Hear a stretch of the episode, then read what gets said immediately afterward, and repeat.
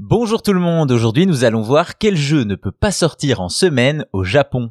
Vous le savez, le Japon est une terre de gaming et parmi les excellents jeux qui nous viennent de l'archipel, il y en a un qui a eu beaucoup plus de succès là-bas que chez nous, Dragon Quest. Un succès tel que la légende raconte que le gouvernement nippon aurait interdit sa sortie durant la semaine.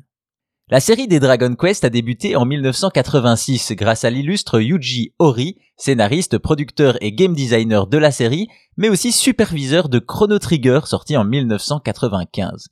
Dragon Quest est un RPG japonais traditionnel qui doit son succès à son créateur, certes, mais également à deux autres personnes, le compositeur Koichi Sugiyama et le célèbre character designer Akira Toriyama, créateur du manga Dragon Ball. C'est donc grâce à ce trio de chocs que la série a pu devenir l'une des licences les plus reconnues de l'industrie et aussi grâce à une polémique devenue légende. Nous sommes en 1988 pour la sortie de Dragon Quest 3 au Japon. La série est déjà un énorme succès et les joueurs se ruent vers les magasins. Seulement il y a un problème. Le jeu débarque en pleine semaine alors que les collégiens et lycéens sont attendus en cours. Le jour de la sortie du jeu est donc marqué par un absentéisme scolaire massif. Dans la même idée, les entreprises ont, elles aussi, connu des absences records de leurs employés.